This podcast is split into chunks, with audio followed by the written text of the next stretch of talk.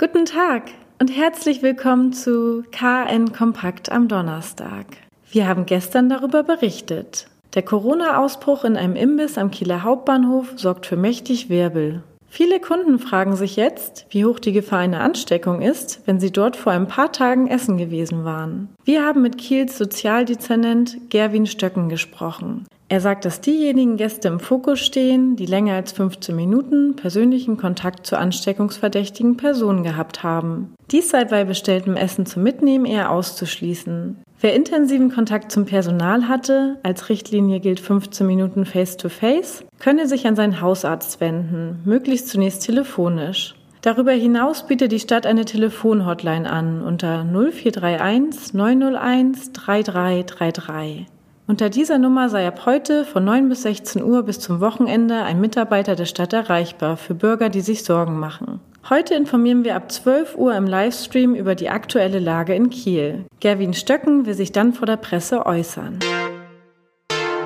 Tausende junge Menschen in Schleswig-Holstein starten am 1. August ihre Ausbildung. Ob im Handwerk, in Dienstleistungsbetrieben, in kaufmännischen oder technischen Berufen. Die Bandbreite ist groß. Doch so ernst wie in der Corona-Krise war die Lage noch nie, berichten Handels- und Handwerkskammern.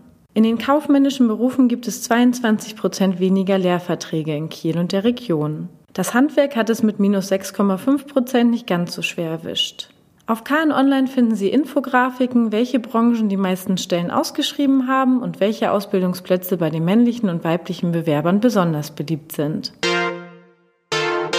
Der Kreis Rendsburg-Eckernförde hat die Wasserqualität der mehr als 70 Badestellen im Kreisgebiet kontrolliert. Die Ergebnisse können sich sehen lassen. Das Wasser an den Seen und Küsten ist zum Baden in den meisten Fällen ausgezeichnet. Doch die Behörden müssen wachsam bleiben, vor allem am Bordesholmer See. Dieser ist regelmäßig von Blaualgen betroffen, wegen denen immer wieder ein vorübergehendes Badeverbot ausgesprochen werden muss. Wir wünschen Ihnen einen schönen Tag. Weitere Neuigkeiten aus Kiel, Schleswig-Holstein und der Welt finden Sie jederzeit unter kn-online.de.